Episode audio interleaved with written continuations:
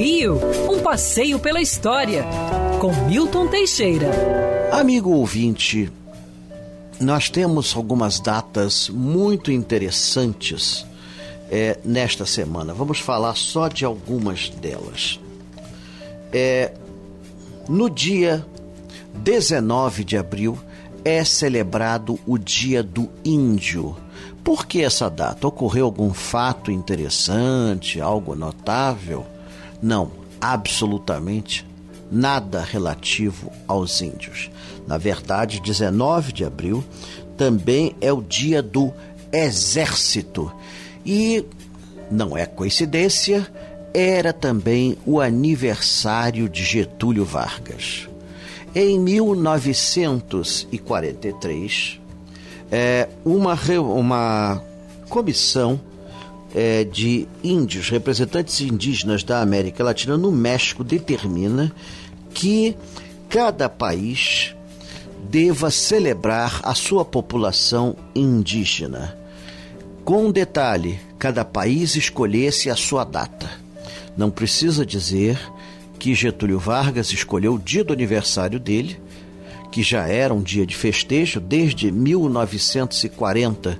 O aniversário do presidente era celebrado com grandes festejos no estádio São Januário do Vasco da Gama, com coral regido por grandes mestres como, Heitor, como Vila Lobos, né, que, que, regia corais gigantescos com 50 mil vozes. É, era o dia do exército e passou a ser o dia do índio.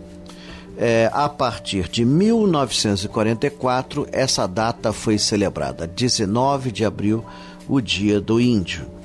E foi nessa data, 19 de abril, que em 1953 se fez a homenagem maior ao índio brasileiro, criando-se o Museu do Índio, iniciativa do antropólogo Darcy Ribeiro, e que funcionava na rua Mata Machado, no Maracanã.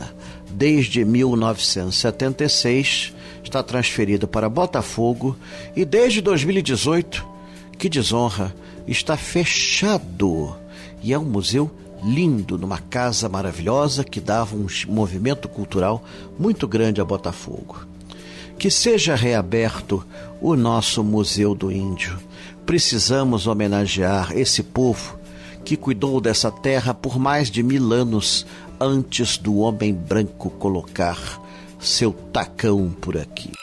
Quer ouvir essa coluna novamente? É só procurar nas plataformas de streaming de áudio. Conheça mais dos podcasts da Band News FM Rio.